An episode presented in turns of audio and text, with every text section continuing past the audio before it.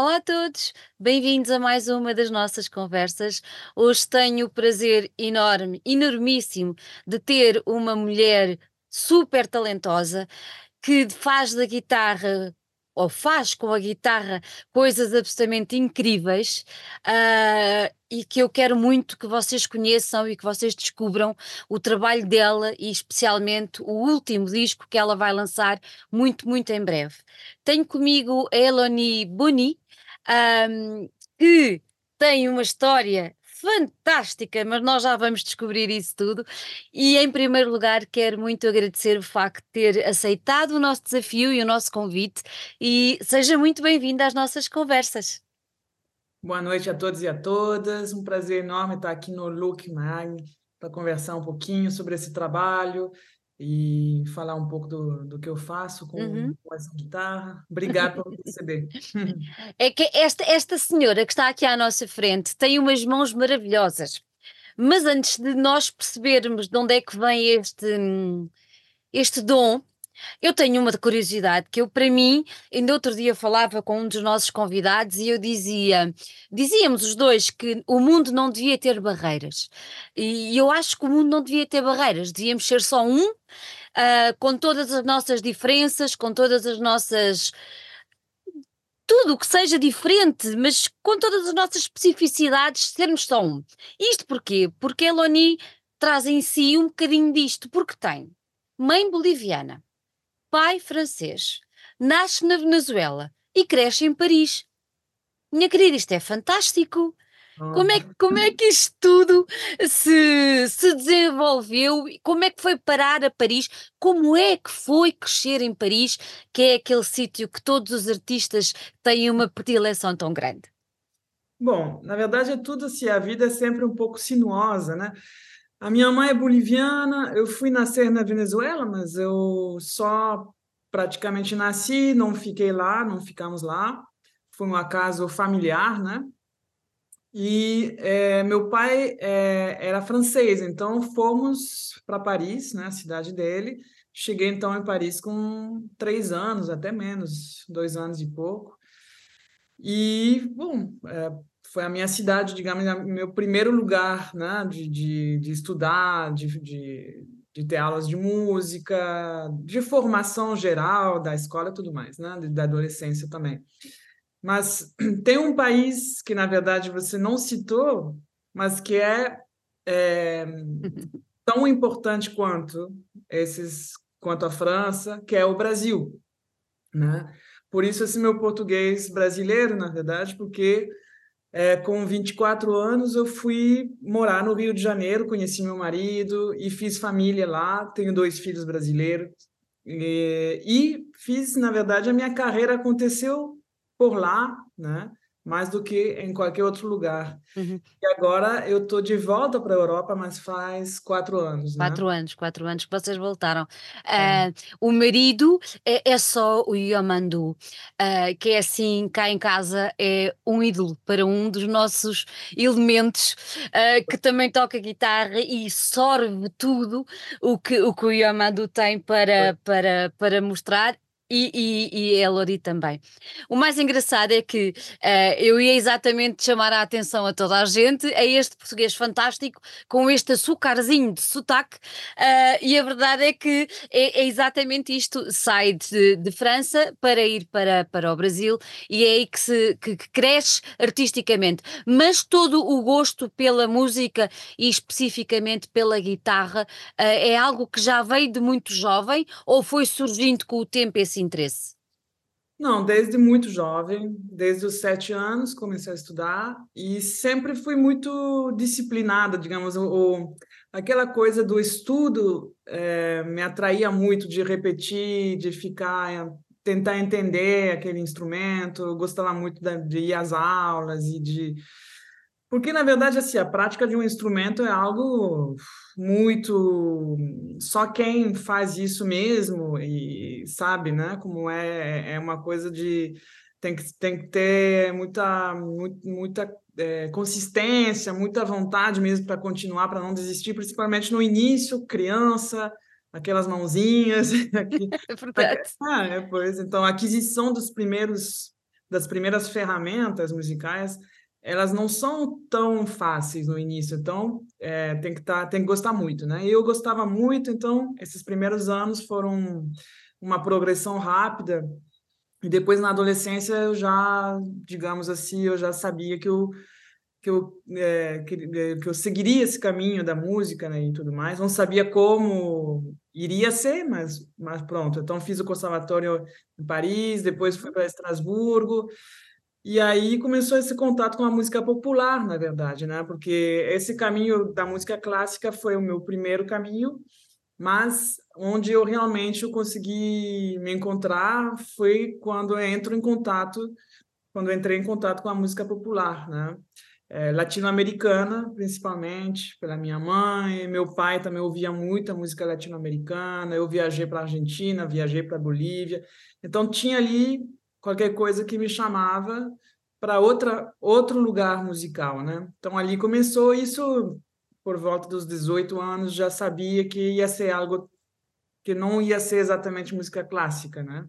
Então foi... Elodie, quando, quando, quando nós falamos, ou quando assistimos, ou quando vemos a evolução, ou um músico clássico a tocar, eh, percebemos, tal como disse, que por trás há muito trabalho. Mas há também regras, parece-me a mim, que se têm que levar à frente. A música, a música do mundo, chamemos-lhe assim, a música mais popular, a música mais tradicional, deu-lhe alguma liberdade uh, comparativamente com, eu vou pôr entre aspas, o espartilho que poderia existir relativamente da aprendizagem da guitarra no universo mais clássico?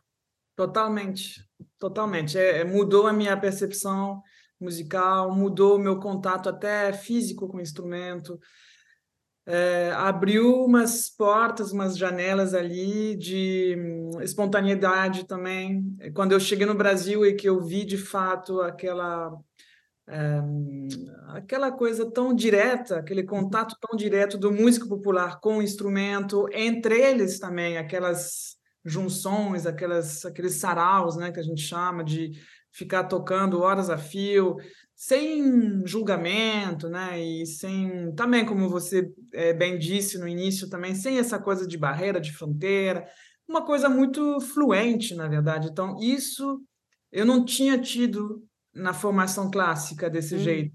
Né? Então, isso realmente fez toda a diferença. Isso me deu também um pouco um, um direito de começar a assumir a composição né? Porque até então era uma coisa um pouco assim, ah, mas é, a escola clássica ela coloca um pouco uns, umas separações entre as é, as disciplinas, ou você toca, você compõe, você faz. Então tem um pouco essa separação das tarefas que na música popular é algo muito mais é, né, natural de tocar, compor, fazer um pouco de tudo e só lidar com a música, né?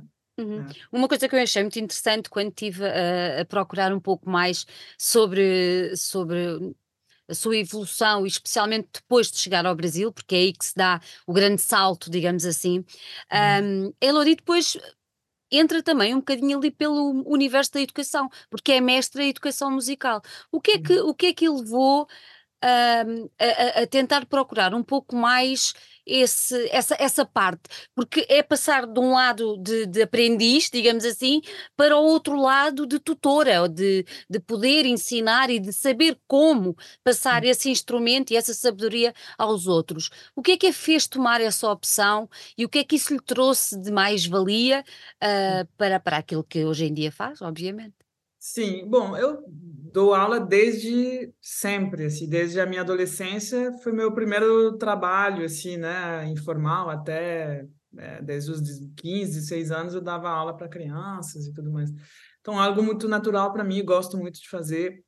É, e o que me levou a fazer essa pesquisa, na verdade, era mais entender as, as diferentes maneiras de aprender a música e, de, e por consequência de ensinar música, né? É justamente pelo, pelo meu passado acad extremamente acadêmico e pela, pela descoberta né, desse mundo popular. Então, foi isso que me inspirou realmente, ainda mais esse instrumento, o, a guitarra, né? É, ele é um instrumento híbrido, né? não é tão claro assim, ele tem, tem o flamenco, né? tem o tango, ele tá aí tem a guitarra clássica, ele, ele veste roupas muito diversas e, e é, é extremamente presente na música popular. Então, como que essas pessoas aprendem a tocar se não é numa escola? Como que você faz a, a essa passagem do conhecimento oralmente, não numa escola? E como isso influencia o músico, né? É, era isso que me interessava entender, as diferentes maneiras de, de receber a música e de, e de transmitir, né? Uhum. Agora, quando falou, quando falou do, das diferentes roupagens que a guitarra toma, desde o flamenco uh, ao tango e, e, tudo mais, muitas vezes não, não nos lembramos que o tango, não é? Uh, os portugueses, se calhar, não têm muito essa percepção, mas, mas realmente é, é, um instrumento muito forte. Mas uh, esta, esta liberdade que a música mais popular traz um, acaba por enriquecer o próprio instrumento na minha opinião. Uh, na sua opinião, enquanto uh, praticante, exímia praticante do instrumento, professora, uh, estudiosa, um, não lhe incomoda quando às vezes no universo mais clássico não dão tanta importância a esse valor, a esse tremendo, enormíssimo contributo que, que é dado por todas as vertentes e géneros que se podem tocar com a guitarra? Sim, isso acontece, claro, sempre, sempre vai ter, sempre teve. Acredito que, que isso está melhorando, viu? Assim, eu não sei se o fenômeno da internet, de todos os jovens agora que começam a estudar guitarra clássica já estão muito antenados, já estão aprendendo outras coisas por conta própria, já tem uma, um, uma, uma coisa muito mais fluente de informação que a gente não tinha. Então, a gente, quando, né, é, quando eu tinha 15, assim, eu tinha meu mestre, né, meu professor, aí, aí fazia os xerox das partituras, aí ia, né, encomendava a partitura na loja, esperava três semanas até chegar aquela partitura da Alemanha, né? Então, é, são tempos que parece que foi há muito tempo, mas eu acho que essa circulação de informação que por um lado é maravilhoso, por outro lado pode até ser um pouco né, perigosa, por outras razões, enfim, é, faz que essas fronteiras aos poucos acho que estão se quebrando. Assim, tem muitos jovens que já chegam tocando vários estilos, inclusive clássico, mas também abraçando outras coisas, já saem improvisando, já estão compondo. Então, eu estou muito feliz de ver que esse tipo de preconceito está melhorando muito, assim. Quando eu era estudante, tinha mais. Tinha mais. Muito mais, é. Então, acho que estamos num caminho saudável, assim. É. Eu acho, acho muito interessante, porque quando, quando o meu filho começou a aprender a tocar guitarra, uh, havia um bocadinho essa, essa, essa, essa esse espartilho, essa. E chegou uma certa altura que, que ele já dizia: eu, eu já não quero mais aulas, porque agora vou aprender por mim. E o facto é que aprendeu, não é? Vendo, vendo pessoas com, como vocês, os dois, enquanto casal de referência. E o mais interessante é mesmo isto: um, quando as crianças ou os jovens chegam para ter aulas com, com, com Elodie, já trazem hum, esse, esse, esse essa liberdade ou, ou, já vem de alguma maneira com compartimentadas que querem aprender? Não, eu quero mesmo é assim, quero mesmo é assim, ou como, como, é, como é que isso funciona? É, todo ser humano, de, é, depois de alguns anos de vida, ele já traz alguma coisa, né? Exato. Pronto, então, né, quando chega um jovem, pode ter 10 anos, 12 anos, 15 anos, ele já tem alguma coisa ali. Né? Então não dá para negar. A gente, o professor ele não preenche uma, né, um copo vazio. A gente tem que receber o que a criança tem já, né? Aonde que ele aprendeu, quais, o que que ele ouviu, quem que deu o violão, a guitarra, quem que deu as primeiros, as primeiras aulas. Tudo isso a gente tem que pegar para nós, é, como uma, uma força de ensino, porque uhum. senão se você chega e fala assim, então não, agora eu vou te ensinar, agora bom, vamos, tu tem que estudar isto, isto, isso. Não, tem que, tem que ver o gosto, né? se adaptar, na verdade, assim, é, ter uma criança ou um jovem que tem vontade já é algo muito especial, muito bom, já é um presente. Então tem que ter cuidado com essa vontade, porque ela é delicada, né? Às vezes pouca coisa pode fazer desistir, então acho que é mais por aí. É, todo ser humano já traz alguma coisa. Então perguntar o que você gosta, o que você gostaria, quer tocar, quer cantar, quer se acompanhar, quer e aos poucos vai guiando. Ei, que tal isso aqui? Pronto, aí. Eu penso assim muito nesse sentido. Isso também eu aprendi nesse, nessa pesquisa que eu fiz, na verdade, do mestrado, que realmente é uma coisa é matéria humana, né? A gente desde o dia que nasce, a gente já recebe dos pais, recebe da cultura. Ah, estou aqui em, em Portugal, uh, tem muito aluno que vem para ter aula, vem com guitarra clássica e com a guitarra portuguesa junto ah. E a seguir da classe da aula comigo vai tocar num, num clube de fado, entendeu? Então isso é muito rico, a gente tem que ver esse lado. Pô, e então, como que é isso? Me conta aí o fado e o som do, dessa outra guitarra, entendeu? Porque faz parte da vida do aluno, por exemplo, né? Então é, é isso, é por aí que eu É por aí. Eu, eu, tinha, eu tinha que puxar esta, esta, esta, esta conversa porque eu sei que há muitos pais que nos ouvem uh, e que nos acompanham e eu acho que é importante os pais terem esta noção de que não vale a pena obrigar, não vale a pena partilhar, é deixar seguir e é mesmo isso, já é uma riqueza uh, saírem do telemóvel e quererem aprender um instrumento, por isso bora lá para a frente e não, não querer fazer espartilhos ou colocar é. barreiras. Eu é. acho que é muito importante passar, passar essa mensagem. Agora, quando falou na, na, na, na guitarra portuguesa, um, vocês estão cá, Elodie está cá há quatro anos, não é?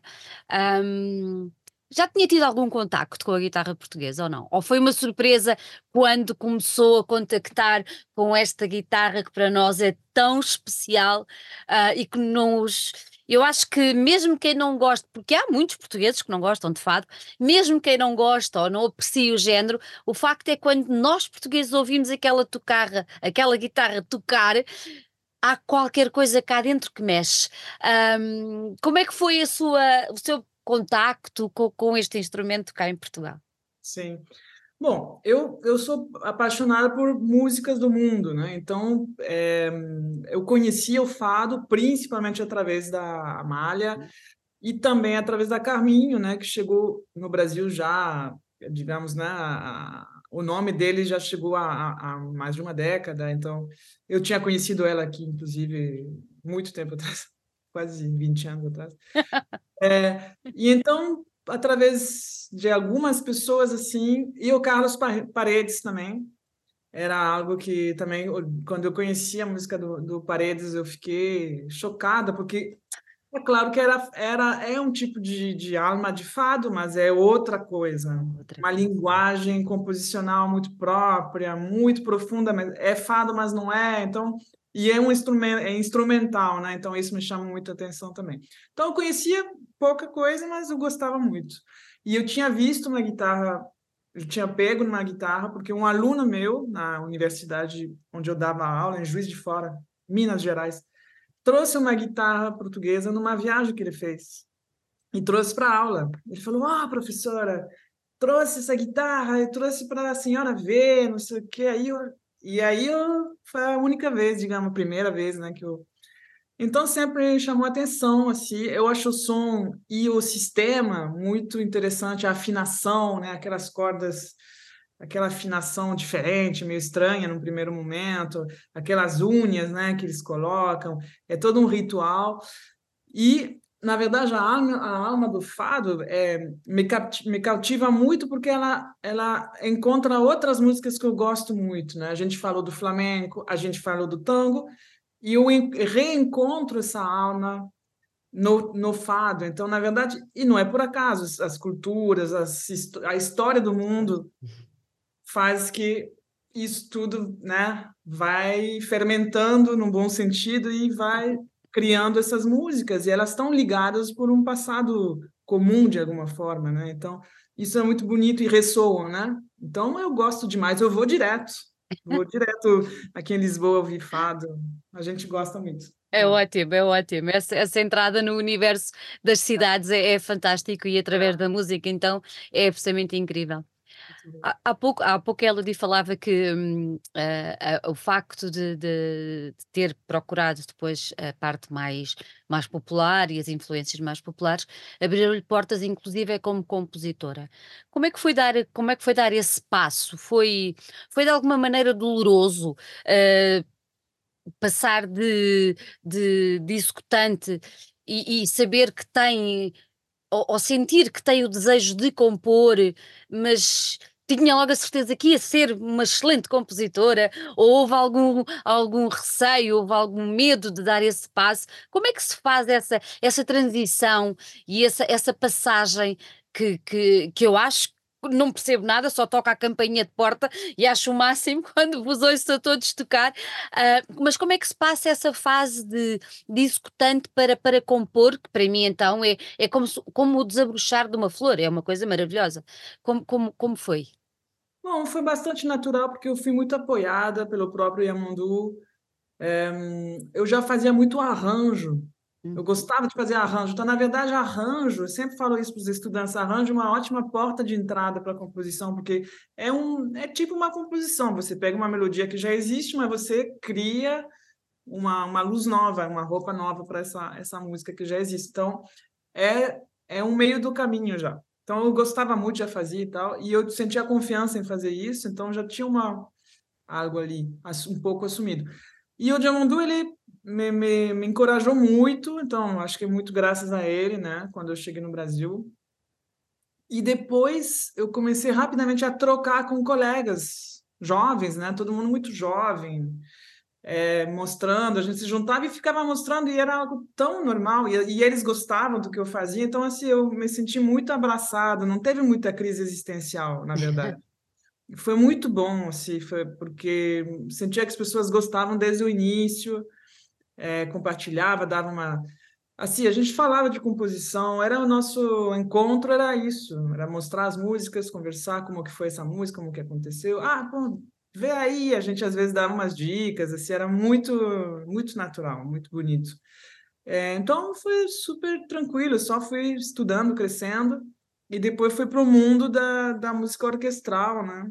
E aí que, bom, já vem um estudo muito mais, massi mais massivo, né? De, de técnico e tudo mais, aí sim, um E como trabalho é que, como é que foi, como é que foi essa entrada na- nesse universo mais orquestral? Aqui estamos Não, a falar também de, de, de música de câmara, ópera, ah, não é? Como é, como é que foi essa? Que, que acaba por ser ah, um universo, mais um terceiro universo, não é? é, Saímos daquele, daquele clássico, saímos do popular e entramos agora nesta, neste, neste, neste terceiro universo. Como é que foi, como é que foi isso, essa passagem? É, mais uma vez, o, o Diamandu ali tem também uma, uma grande responsabilidade, porque, na verdade, ele começou a ter convite, é, já tinha, mas, bom, até mais, de orquestras que, que queriam tocar, que queriam chamar ele, então ele- eles ah, falavam assim, ah, o que que a gente vai tocar? Você quer propor alguma coisa? Então, ele tinha música, tinha vontade de arranjar as músicas dele, que ele tinha no violão, na guitarra, para a orquestra, então assim, de criar essa nova dimensão para a música dele. E aí ele me falou, me provocou ali, ele desafiou e falou assim: "Poxa, você, você estudou tanto, senta aí, e escreve". Porque na verdade assim, é uma coisa, claro, eu estudei, mas escrever é diferente, né? Então eu, "Ah, sério, mas claro, vamos lá, vamos juntos, vamos, a gente pede conselho para o amigo tal, a gente vai conseguir. Então a gente fez ali, fiz um arranjo, um arranjo para orquestra, meio lendo os livros, assim, métodos de orquestração, tive umas aulas, aí, então comecei meio assim na, na cara de pau, como a gente fala, né? E, bom, claro que o primeiro arranjo não deu muito certo, teve muitos problemas e tudo mais, e aí a gente foi corrigindo, corrigindo, corrigindo. Eu comecei a ter aula sério, né? Estudar, eu me apaixonei por, por esse tema. E, é, e ele sempre me chamou para trabalhar assim, nesse, nesse âmbito, até que eu comecei a pegar confiança, a, a adquirir técnica e a crescer assim, ao longo dos anos nessa, nessa a, é, disciplina também, que é, que é a escrita para orquestra, e a compor para orquestra né, também. Pronto, aí comecei a compor, e hoje em dia eu trabalho quase mais com isso do que tocando, assim, é bem Acho que agora eu estou trabalhando mais com arranjo e composição para orquestra. Aí me chamaram para fazer a ópera, né? Que isso foi o convite mais importante que eu tive até hoje, Teatro Municipal de São Paulo, que é um, um enfim, um teatro importantíssimo na, na América Latina, no mundo. E aí encomendou uma ópera, eu fiquei paralisada, né, nesse, convite, e depois fui lá de novo estudar. e assim, enfim, o, o, o negócio é que a música não tem fim, o estudo musical. Você, você pode, assim, pode não, você, a gente vai morrer sabendo muito pouco. Um pouco. É, é, um, é quase um poço, não é? Quando é um se entra, é. não se encontra mais. É verdade, não se encontra mais o fundo. É, é. E, e, e agora surge com um disco um, que tem um nome lindíssimo. Hum. Lindíssimo. Uh, de onde é que surge este Luares? O que é que levou à criação uh, destes 10 temas que integram este. Eu tenho que dizer outra vez, este Luares. É lindo, este, este nome é muito bonito. É, esse nome é bonito, por acaso, é um, é, me veio assim, pensando um pouco no tipo de música que eu faço. Esse disco, na verdade, é uma fotografia ampla, porque ela é, é, um álbum que abraça temas antigos, mesmo que tem mais de 10 anos, né? E temas inéditos, como o próprio Luares, que dá o nome ao disco, que é um tema, né? É, e Luares, assim, eu sempre tive um pouco essa coisa com a lua. É, eu acho que é é, a minha música tem um pouco a ver com isso, no sentido que ela tem um brilho um pouco ofuscado, algo não tão. Não é um brilho de sol, sabe? Assim, uhum. Às vezes ela é sinuosa, ela parece que vai para um, um caminho, vai para o outro. Às vezes ela é um pouco nostálgica, tem uma melancolia. É, ao mesmo tempo tem uma força, que a Lua também gere o mundo, né, como a gente sabe, em parte, pelo menos. Enfim, então eu, eu sempre me identifiquei um pouco com esse perfil da Lua, é, mais do que do Sol, por exemplo, se tivesse que escolher. Então é um pouco isso. Gosto da poesia também, do luar, né, de, de, um, de uma noite com uma lua grande, sabe assim? Então acho muito poético. É, é por aí. E também é, essa coisa do ciclo, uhum. da coisa voltar, que tem a ver com o trabalho da composição, do, dessa coisa que a gente está falando, de sempre voltar, né? Voltar a estudar mais, voltar a criar coisas novas. A... Então, é, eu acho que esse trabalho do músico é um trabalho muito artesanal, é, é uma coisa... Eu vejo isso como um trabalho de artesão, assim, sabe? Se não acredito muito no, na inspiração, aquele raio divino que abre em você, você senta e começa a compor lindamente. Não, eu pelo menos assim, para mim a composição é algo muito trabalhoso, é aquela coisa, né, do 10% de inspiração, 90% de, de, né, de trabalho. É, eu vejo muita coisa assim, gosto que seja assim. Me sinto bem com isso, assim, com essa coisa um pouco de voltar do, do ciclo e uhum. fechar um ciclo, abrir outro. E Pronto, e também a lua tem essa coisa feminina, né? Que a gente também liga a feminidade, que também acho importante, assim, é, é, ter uma voz de compositora, né? É, que hoje em dia, enfim, é algo que está é, cada vez mais presente, a gente está ganhando espaço, e é uma luta muito antiga, muito difícil.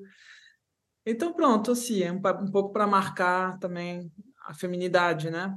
Que eu uhum. trago. Uhum. É. Agora, essa energia do feminino um, e essa necessidade de trazer para cima da mesa o facto de serem mulheres e de facto de ser uma compositora, uma mulher a fazer, a fazer eh, música, a compor este género, este tipo, digamos assim, de música, embora isto seja transversal a todos os géneros, nós temos noção disso, é, é, é pronto, é, acaba por ser transversal a todos, mas essa mudança, por exemplo, um, Elodie tem uma experiência muito forte, uh, porque conhece vários universos uh, musicais, desde a Europa à América Latina, no Brasil e agora de regresso cá.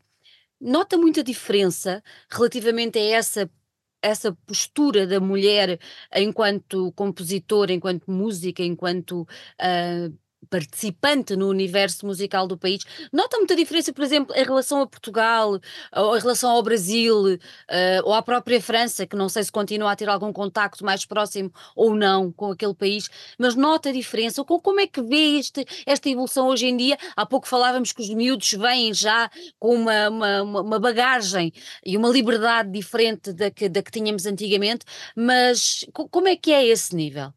É. Isso vem mudando também. Uhum. Vem mudando rápido. Rápido. É, acho que vem mudando rápido. É recente, mas acho que é rápido. Agora, a América Latina tem sempre uma tendência a ficar um pouco mais atrasado, né? É, por uma tradição muito antiga também dessa questão do violão, da guitarra popular, né? imagina, na Argentina, hum. é uma cena onde tem uns tangueiros e, os, e alguém acompanhando um tango no meio da noite. Imagina se vai ser uma mulher. Não. É proibido, entendeu? É isso. Hoje tem.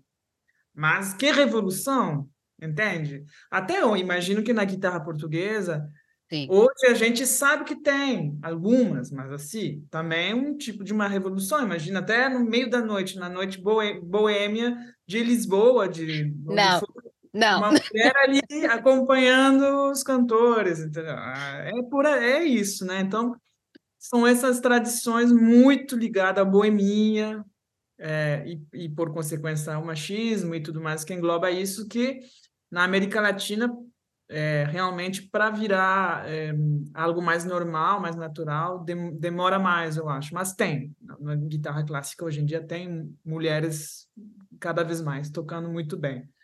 É, eu estive na Bolívia em agosto para fazer um curso de, de verão e a gente tinha é, bolsistas, né? E eu uhum. tinha do, dois bolsistas que se revelaram ser duas bolsistas. Então, na Bolívia, olha só, que é um país que também a gente não, sabe da referência do que é a, guitarra, a música clássica na Bolívia. Eram duas meninas, né, tocando. Então, as coisas vão vão evoluindo. Na Europa, Estados Unidos, Ásia, Ásia tudo mais já está muito mais natural. Natural. Já está quase não metade metade, mas acho que a gente está chegando aí.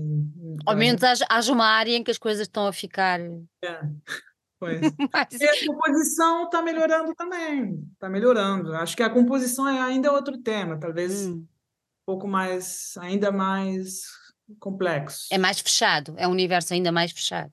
É, tá, tá, tá, tá, indo, tá indo bem, eu acho que está num caminho bom. não há que perder, é continuar, não é? Ah, tá, a luta, a luta continua. em relação a este, voltando agora ao Luares, em relação a, este, a estes temas, Elodie referiu que havia, eh, há temas que já estavam uh, já, já feitos, um, mas os que não estavam, uh, como é, que, como é que eles foram surgindo, como é que eles foram aparecendo e, e, e porquê é que escolheu aqueles que já estavam feitos para integrar este, este trabalho? O que é que Sim. fez essa seleção? É, bom, sobre os novos, rapidamente, é, tem duas parcerias nesse álbum que são para mim importantíssimas. O próprio Luares, né? Uhum. A gente está conversando, é, que é com Diamondu, que é a nossa única parceria de música instrumental para guitarra, digamos assim, que é uma pecinha curta, ela é, ela é bastante simples assim, mas foi muito muito bonito a gente fazer juntos, né? Até porque a gente tem estilos tão diferentes. Verdade. E não era algo óbvio a gente conseguir se juntar numa composição. Então, fiquei muito feliz, é uma música bonita, gosto muito dela. Então, essa é mais recente, digamos assim, é inédita, foi, foi a primeira gravação dela. É, acho que foi durante a pandemia, porque a gente ficou muito juntos. Então, Ficamos bom, todos, né? Pois, então vamos compor, já que estava aqui. Foi um pouco isso. Um, e a outra parceria tem uma história muito, muito engraçada. Vou contar rapidamente. O Sérgio Assad, eu conheci com, quando eu tinha 16 anos, mais ou menos. Tinha aulas com ele no, nos seminários de verão, nos festivais. Eu viajava, e tinha aula com ele, com o irmão dele, o Dair também, enfim. E eram umas referências muito fortes para mim e para toda todo, né, que todo mundo que toca violão, guitarra, tem os irmãos Assad como algo realmente muito precioso, né? Muito rico, uma fonte de inspiração, né? Então, pô, eu, essa admiração o Sérgio e tudo mais, e a gente, com, ao longo dos anos, a gente se encontrava sempre, começou a desenvolver uma amizade, assim, de se encontrar, de nos festivais, nas coisas, e a gente se deu super bem, e pronto, daqui uns anos a gente tá, virou amigo. Um dia ele me mandou uma parte A de uma música, né? E, bom, fiquei super feliz, li, assim, pô, que música bonita, e daqui um pouco eu perdi a música. Oh. Simplesmente, o meu e-mail implodiu, sabe, aquelas coisas de e-mail que desaparece no ar, aí você perde tudo. Oh. E eu tinha tido, um, tinha impresso a música e a, a, as folhas se perderam. É, eu perdi a música, fiquei com muita vergonha também de de falar com ele. Eu fiquei assim, aí nunca mais falamos do tema, né? Eu falei, poxa, assim, que, que coisa, né? Ele, meu ídolo me manda uma música e eu perco a música, enfim. E ele também nunca mais falou dessa música, essa música nunca mais ouvi, né? Porque ele poderia terminar, por exemplo, essa música e gravar, ou essa música sumiu, né? Pronto, os anos passaram, e ano passado eu fui no porão dos meus pais e achei a música. Oh. A, a impressa, dobrada em dois, assim tipo, né, uma folhinha assim dobrada. Achei. Não acreditei, assim, eu não estava acreditando, eu estava assim, não é possível que isso estava aqui todo esse tempo, mas é, e no, lá em Paris, no porão, no meio dos poeiras, assim. E pronto, achei, tirei uma foto, mandei para ele, falei assim, ó, oh, Sérgio, lembra disso? Ele falou, claro, lembro e tal. falei, e aí, essa música, né? Ele falou, pô, eu perdi. Ele, ele perdeu também. É, foi, foi doido, assim, eu, poxa, eu também não, não, não achava mais, há tanto tempo, não quis te falar, e ele falou assim, bom, agora você vai terminar de compor a música. Ah.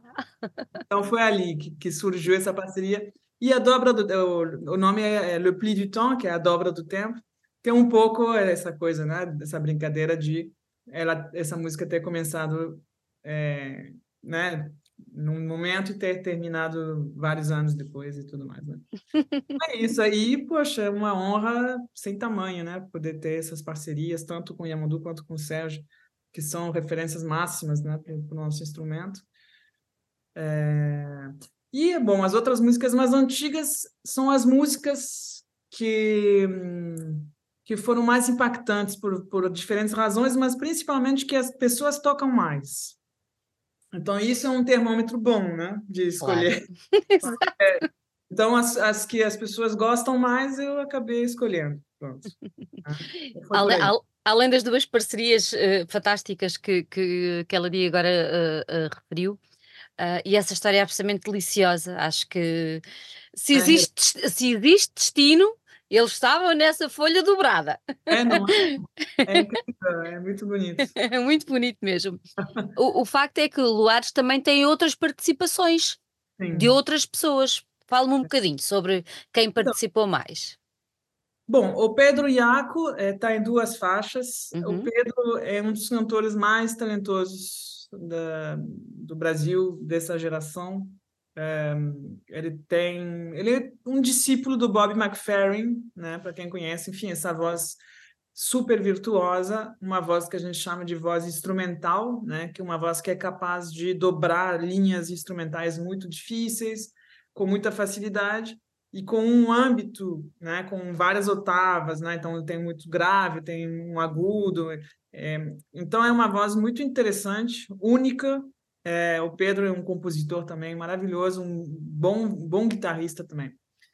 E é isso, a gente tem essa amizade, essa afinidade musical. Ele gosta da minha música e ele topou gravar esses dois temas. Eu acho que deu uma, uma coisa muito boa no disco, porque concentrar em só um timbre durante 40 minutos é um esforço, eu acho assim. Pode ser bonito tudo mais, mas é, quando vem outro timbre, acho que traz uma, uma luz assim diferente, você dá um respiro, um respiro de mesmo que seja uma coisa boa, mas traz outra coisa, né? Então o Pedro, acho que é, trouxe algo fantástico para o disco, assim, uma, a sua genialidade aí que eu admiro demais. E de, apesar, além dele, tem o, o Tiago Lamatina, que está numa faixa, que é percussionista, que, que toca no, na Orquestra do Teatro Municipal de São Paulo, grande percussionista. tem nessa mesma faixa que se chama Chão d'Espoir, né? Que eu estou falando. É, tem o Pedro, tem o Thiago, tem o André Siqueira, que toca fretless, que é esse baixo, né, que tem aquele som tão particular, é, que ele que trouxe essa ideia, e eu confio demais nele, então falei, falei ah, faz o que você quiser, toca o que você quiser, faz... vai aí, vai na tua que vai ficar bom. E foi assim mesmo, ficou ótimo. E é, em outra faixa é, que se chama A Espera, é, eu chamei o Francesco Valente, que é um, um, contrabaixista italiano que é radicado aqui em Lisboa desde o final dos anos 90, muito tempo aqui. E que também tem uma sensibilidade, um som muito bonito e que eu conheci aqui em Lisboa e tal. E ele também entrou na, no disco. Então, eu estou muito bem acompanhado, estou super feliz, honrado, assim, só nomes é, maravilhosos aí para dividir comigo. Então, quando começou, quando começou uh, a composição, não, pronto, não vou dizer a composição dos temas, porque alguns já vinham de trás, como, como nos revelou, mas quando começou a pensar que aqueles temas, os novos e os, e os outros, um, que são os best, best sellers, digamos assim, esses temas, começou, pensou, pensou neles quando pegou neles novamente. Uh, para esses outros instrumentos, ou seja, incluindo a voz, vamos falar aqui da voz como um instrumento, uh, pensou neles uh, para ter essas outras participações, ou seja, nunca pensou estar sozinha a interpretá-los? Pensou é... logo ter essas colaborações? No caso do Chant d'Espoir, que é, é, o single que já saiu, né? ele nunca foi uma peça para violão solo, para guitarra solo. Ele sempre foi, na verdade, no início era guitarra e clarinete. Oh. Eu fiz para um, é, um casal, amigos, pensando neles, né? Então já era uma melodia acompanhada. Então ela pod poderia virar qualquer coisa, na verdade, qualquer instrumento melódico poderia tocar aquilo, poderia ter percussão. Já era uma música que nasceu pedindo outras coisas além da guitarra. A guitarra sozinha não, não iria dar conta, né?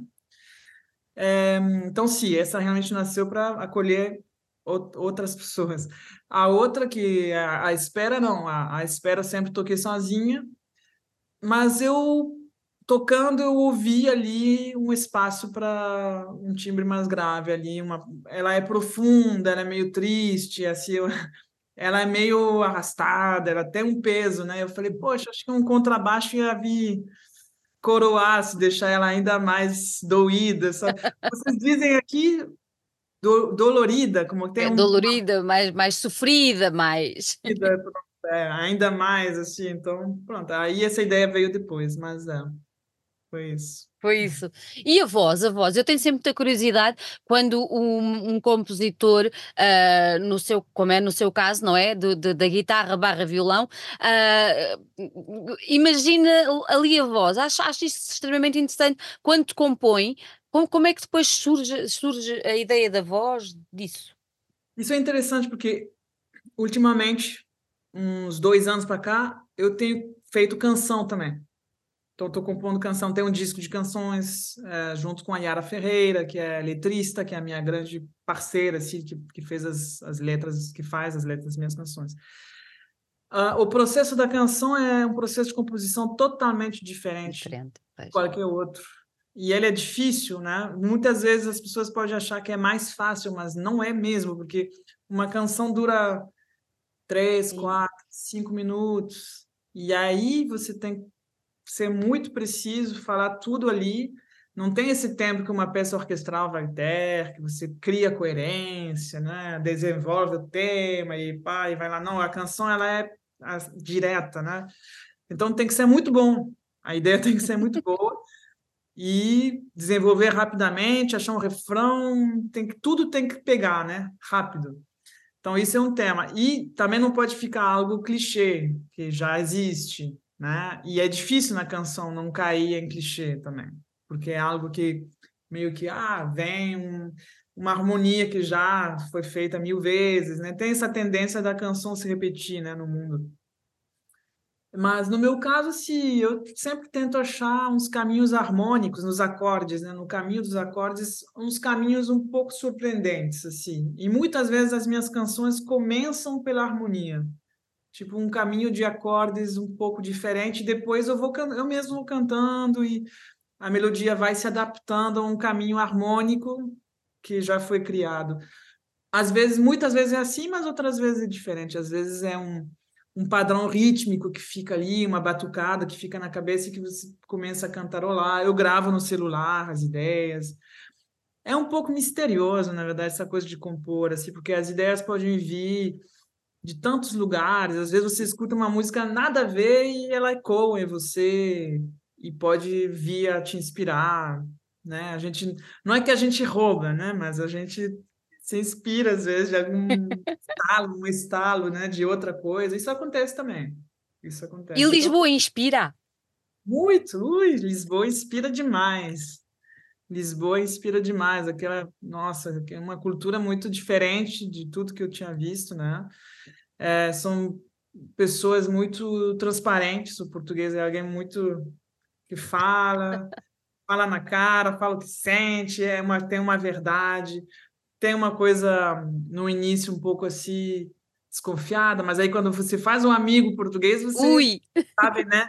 que tem uma confiança, tem um carinho tão grande, ele nossa, ele tira a camisa e bota em você, né? Uma coisa assim, né? Quando você conquista. Então, isso é muito bonito porque tem um lado já ainda é, assim mais antigo, né? De ser nesse, nesse jeito, né? Que, por exemplo, em Paris. Não é? Meu Deus, é difícil, né? Você tem uma cidade assim que eu gosto muito, minha cidade, tudo mais, mas é uma cidade fria, né? O lado humano ele é mais difícil, mais duro, cada um por si. Aqui não é assim. Então isso é é valioso quando você chega de outro país. Eu sempre fui muito bem acolhida. Eu acho que o Portugal tem um carinho por, pelo Brasil, pela cultura brasileira, né? E esse intercâmbio também, o que me chama a atenção em Lisboa também é a presença africana, né, pela história que a gente conhece. E isso é muito novo para mim, muito bonito também, de ver ali um Cabo, Cabo Verde, Angola, e que conversa aí todo mundo, esses portugueses, né, que se misturam na noite. Isso é muito inspirador também, porque não é um português só, né? É uma coisa ampla, se é, é bem interessante. Me chama São várias, várias influências, não é? Que, que, se misturam aqui. É bonito, é interessante. Acaba que é um país pequeno, mas é muito rico, assim. A gente não imagina antes de morar aqui, né? É, é interessante. Só tenho pena que às vezes os próprios portugueses não dão grande valor, mas pronto, isso é outra conversa. É. E fora assim, a comida, o vinho nem vou falar, né? Porque é uma perdição, né? Minha querida Elodie, este disco foi gravado cá em Lisboa ou foi gravado fora? Foi, foi gravado em casa. Uhum. É, é, em casa tem um estúdio muito bom, né? Quem quiser conhecer é bem-vindo. Está aqui em Arroios. É, o Diamandu, né, teve essa ideia durante a, antes da pandemia já, é, antes da mudança, já vinha construindo esse estúdio e ficou muito bonito, muito bom. Algumas pessoas já gravaram aqui. E é muito, muito, muito gostoso gravar em casa, né? Você faz teu horário, faz quando quer, de noite, de dia. Então foi em casa. foi em casa. E concertos? Vamos ter aí a oportunidade, o privilégio de ver este Luares ao vivo? Então, tem algumas, eu tenho que ver, eu esqueço os nomes das coisas. eu sei que tem é, dia 8 de dezembro, não, 7 de dezembro, já vou te falar. Aqui na Avenida Liberdade uhum. tem um uhum. teatrinho chamado Teatro Maria Vitória. Tem sim, senhor. Não estou errada, né? É não.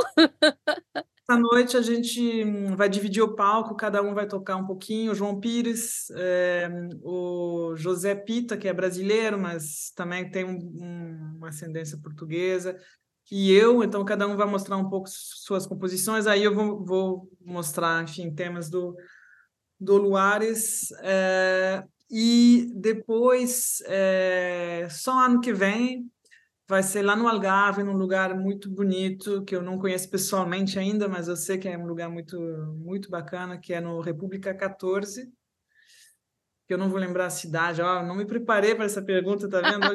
não faz mal, é, tem que procurar, tem que procurar mas, e ficou a conhecer. Pronto, aí tem que seguir no Instagram. Olha só, vou me sair bem, vou me sair bem. Me siga no Instagram que você vai saber de tudo, que eu sou muito presente no, no meu Instagram. Sempre anuncio, falo, posto. É, então, ali, me seguindo, você vai saber de tudo. Elodie, nós vamos ter, vamos ter um, disco físico ou será só a nível digital? A princípio, só digital. Ok. E eu já estou com uns 500 discos lá atrás. Eu vou vender primeiro esses antigos. Não, mas a questão é que realmente vender disco hoje em dia é complicado. É, assim, as pessoas não, muita gente não tem mais nem aonde ouvir, né? Então é um pouco a gente fica um pouco frustrado, né, yeah. de fazer todo esse trabalho, de, né, de, de prensar e depois vende tão devagarinho, assim, eu confesso que uhum.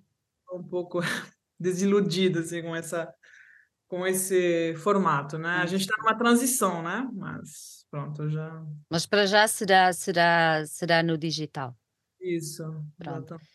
E novos projetos. Ouvi falar que há aí um projeto para sair um, em casal no, no ano que vem. Exato. Então a gente vai lançar o nosso nosso duo, que na verdade esse é um duo é, bem caseiro, porque a gente fez pouquíssimos shows, se conta na, nos dedos de uma mão, eu acho que os shows que a gente fe, fez juntos de duo. É, a gente toca para os amigos, toca em casa. Realmente é um duo muito, muito íntimo, muito caseiro, com repertório pequeno, que a gente toca muitos anos, mas assim, é muito entrosado também a nossa maneira de, de conversar, é muito especial. Então a gente acabou gravando na pandemia também, né? A gente estava juntos, coisa rara, poder estar junto, ensaiar, fazer os arranjos e trabalhar aquilo. Eu estou muito feliz, né? Imagina, por poder dividir isso com o Diamondu, é, como musicista, mas também essa, essa coisa que nos junta, né? É, então, se chama Helping Hands, que é um, um tema do Sérgio Assad, de novo, Sérgio, é, que, que a gente gravou um tema dele, enfim, e outras coisas. É, acho que vai ser um disco muito, muito bonito. E outras, outros projetos sempre, projetos de composição, tenho encomendas é, várias para orquestra, para guitarra. Tem um projeto de ópera novo, mas uh. ainda ainda em, embrião, né? Um embrião. projeto tá começando, mas eu acredito que irá dar certo, mas não posso falar muito ainda, mas pronto. Falamos é. depois, falamos depois. Isso, eu volto. Elodie, muito, muito, muito obrigada. Eu espero que, que seja mais um disco de grande sucesso, tenho a certeza que vai ser, e hum, espero que continue tudo a correr muitíssimo bem para, para, para si enquanto, enquanto artista, enquanto compositora e para vós, enquanto casal fantástico eh, que, que trouxe tanta riqueza ao mundo e que temos o privilégio de ter cá na nossa, na nossa Lisboa. Uh, se Lisboa vos dá coisas boas, é a troca, porque vocês dão coisas maravilhosas a todos nós. Elodie, muito obrigada e um grande beijinho. Obrigada a todos e a todas. Muito obrigado por me receber, para conversar. Agradeço muito, muito mesmo de coração. Um beijinho.